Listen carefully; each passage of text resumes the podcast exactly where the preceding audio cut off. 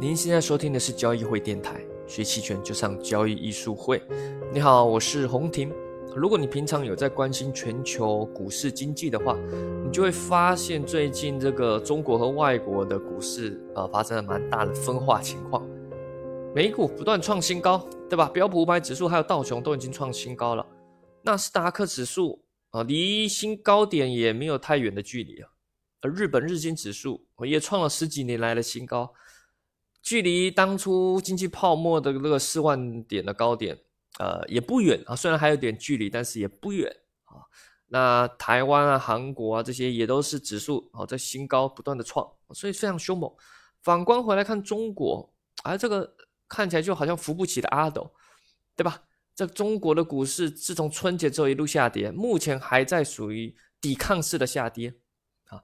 我们在之前的周课是都有提到直播课，然后交易艺术会每周三晚上的那个视频号的周课，我们有提到。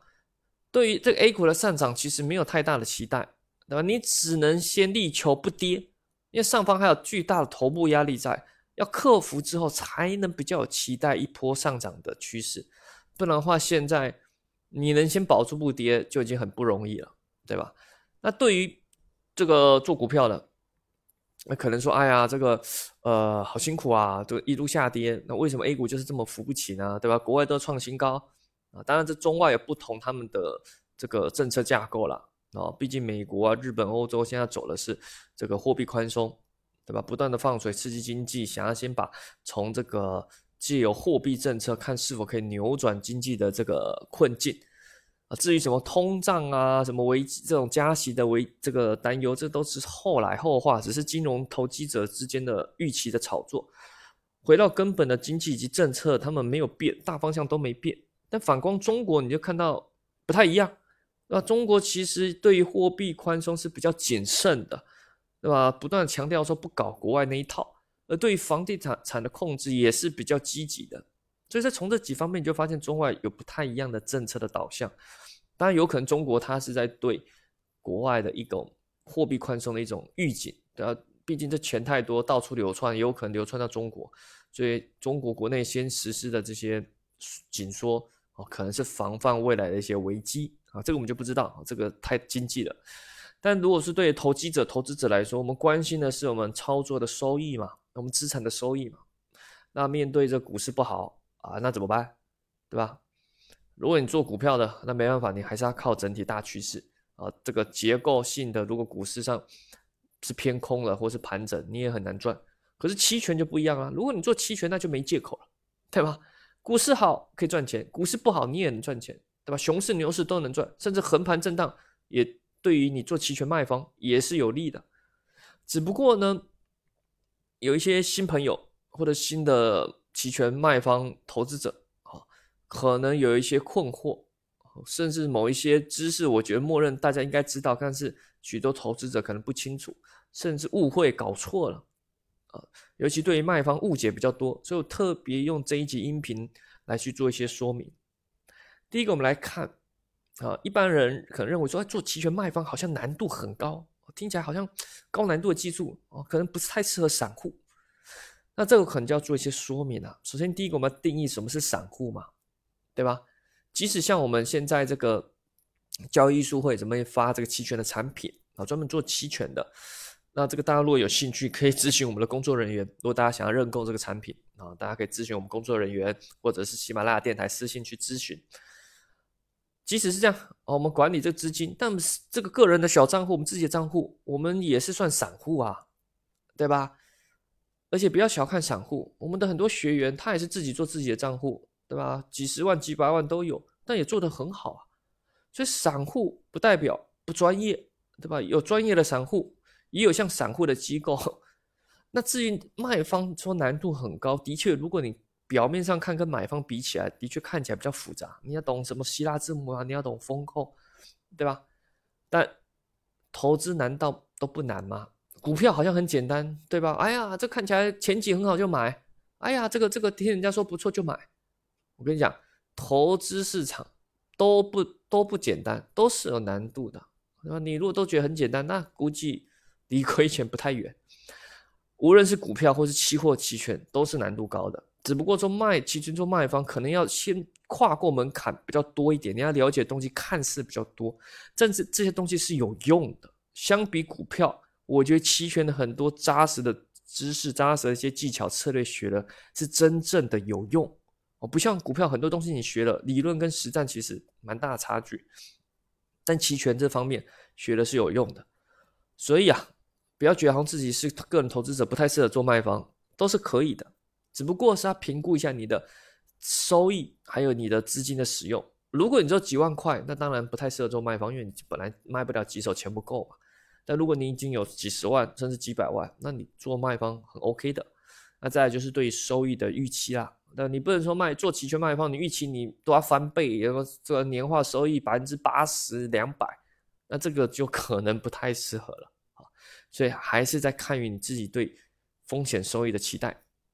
再来第二点，我们来看，有人问到说，哎期权卖方如果被提前行权了怎么办？很担心被行权，这是很多新手的担心呐。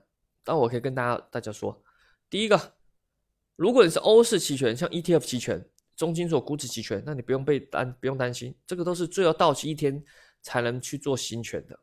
那如果你是商品期权、美式期权，随时可以行权，但你也不用担心，你卖方被提前行权你就赚到了，你就提前赚到。这个时间价值，所以你完全不用担心，几乎百分之九十九点九没有人在提前行权的，所以你完全不用担心被提前行权。第三个，我们来看一下，哎，那如果老师我卖了 ETF 认购期权，那如果真的是到期了，变实质了，被行权，那我没有 ETF 可以提供怎么办？啊，这个你也不用担心，你的券商比你还要担心，你没有 ETF 这被行权违约。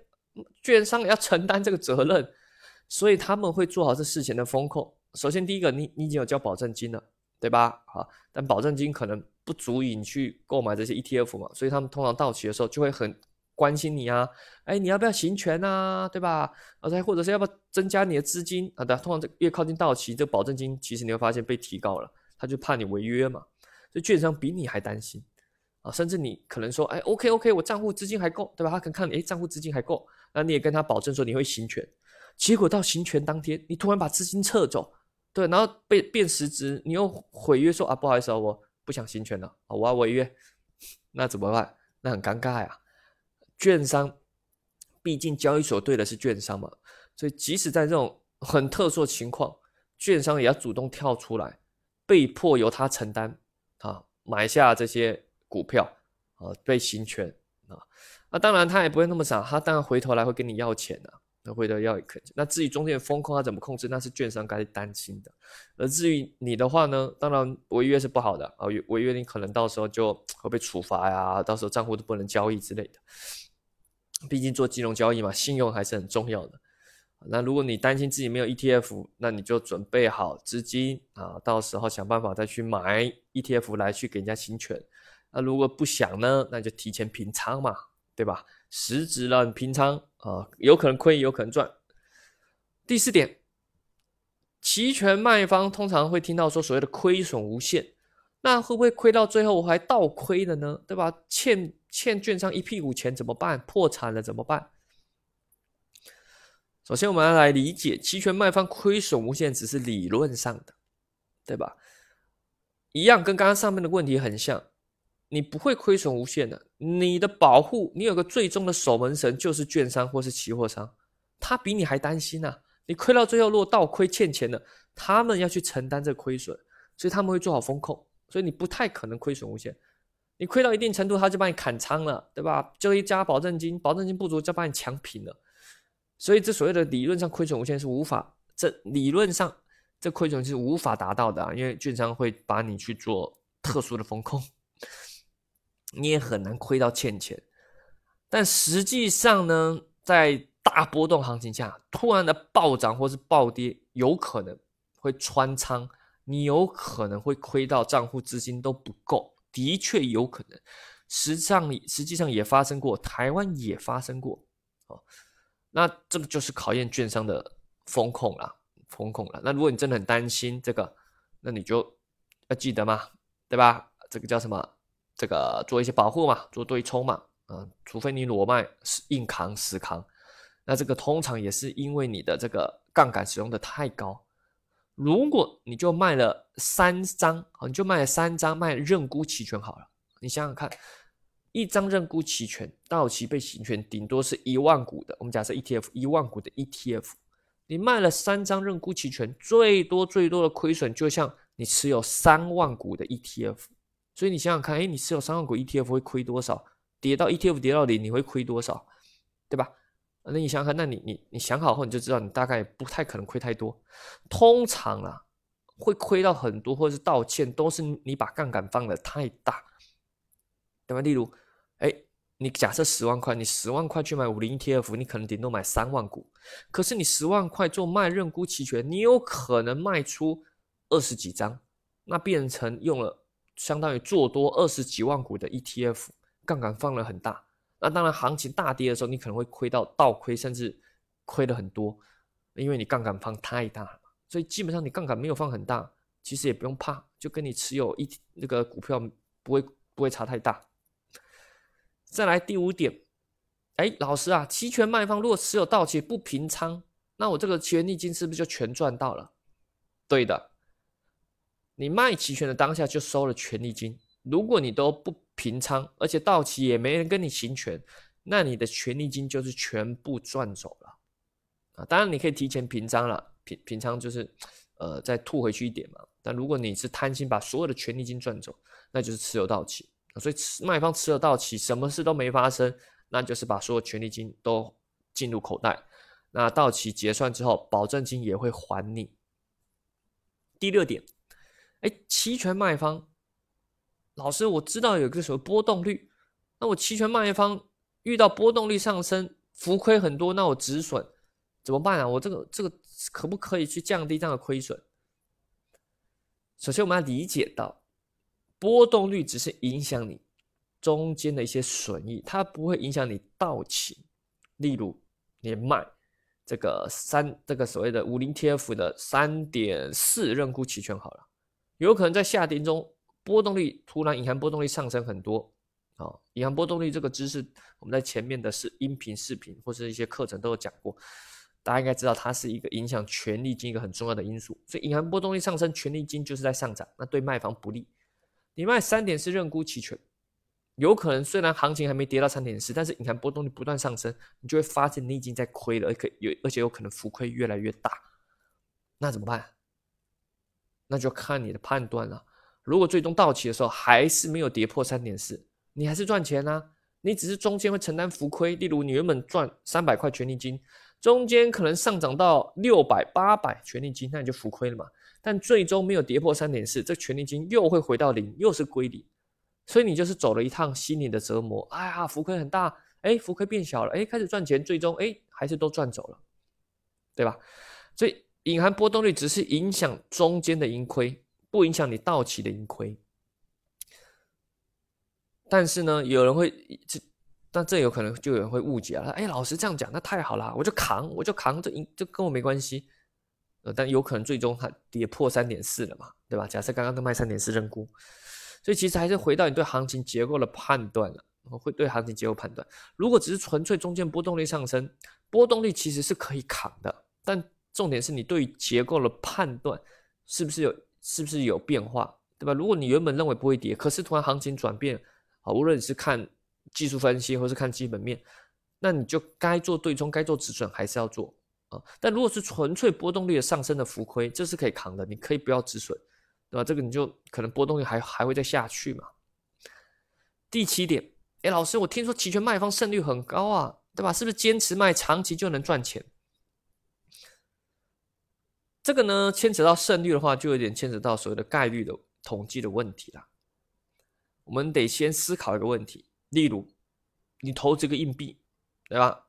正面或反面，两边的概率都是二分之一吗？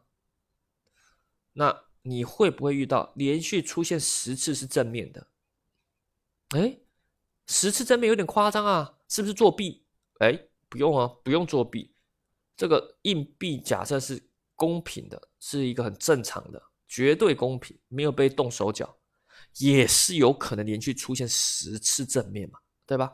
在长期的洪流中，所谓的硬币正反面都是二分之一，这概率是要做好多次的实验，例如这个要重复投资硬币，投个一千万次啊，两千万次、一亿次，它才会达到大数法则的，都是二分之一概率。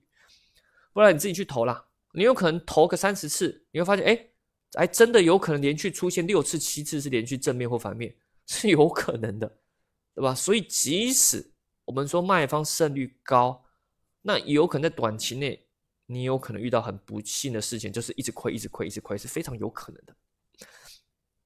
而且这还牵扯到你对行情的把握啦，啊，坚持卖卖方胜率高是，例如一些什么双卖啊什么的。啊，的确，卖方是胜率高，哦，但是你遇到一些大行情的时候，卖方一次赚十块，一次如果一次给你亏一万，那你扛不扛得过？你如果一次赚十块，你做了一千次，或者做两千次，你已经赚一两万，突然亏个一万，你当然 OK 啊。但如果你才做个十次赚一百块，那突然一次就亏个一万，那你就提前出局了嘛。所以你就会发现，即使统计上正确，统计上对你有利，胜率上对你有利，这些。看起来客观都是对的，但实际上你的人生没那么长嘛，对吧？你的交易的次数也不一定能那么长嘛，对吧？中间遇到很多问题都会造成你亏损就出局，甚至后面即使真的让你扳回来，你可能都不会再遇到了。所以，我们实际交易啊，即使你坚信卖方长期胜率高，我们还是要去这个谨慎的面对实际的行情。不能坚信说，哎呀，胜率高，一定卖方长期做就能赚钱。当然，你做股市啦，你长期去卖认沽，或许可能可以长期赚钱，因为毕竟股市是成熟体国家是向上的，对吧？无论是美国还是欧洲，哦，当然中国应该也算成熟国家，股市长期来说应该是偏向上的，所以有些人会长期去卖认沽啦，这是一个方式啊，这是一个方式。但短期内的下跌，你不一定能承受得住，所以我们一般来说，你做卖方还是要有一些风险对冲的方式，甚至对行情把握的判断。好了，那当然你有可能说，老师，我觉得卖方太无聊。听完你说的这些，我大概都知道，但我就是不想做卖方，我就是想做期权买方。但我对期权买方好像做起来不是很顺，嗯，对吧？好像不容易赚到大钱，赚点小钱可以，但常常莫名其妙又亏回去了。那当然欢迎。啊，你可以参加我们近期开的期权买方艺术班线上课程啊，感兴趣的一样关注交易艺术会公众号，或者是喜马拉雅电台那个私信啊，私信咨询，我们会有工作人员跟你做一些介绍。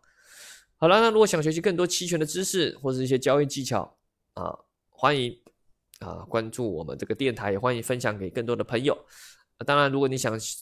听更多奇的什么知识技巧，或是各种奇奇怪怪的，也欢迎留言跟我们说啊。喜马拉雅电台下方留言咨询就可，呃，留言就可以了。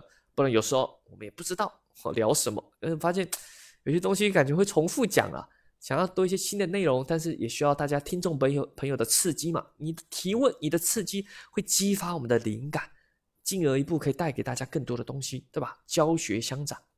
好了，我们下期音频再见喽，拜拜。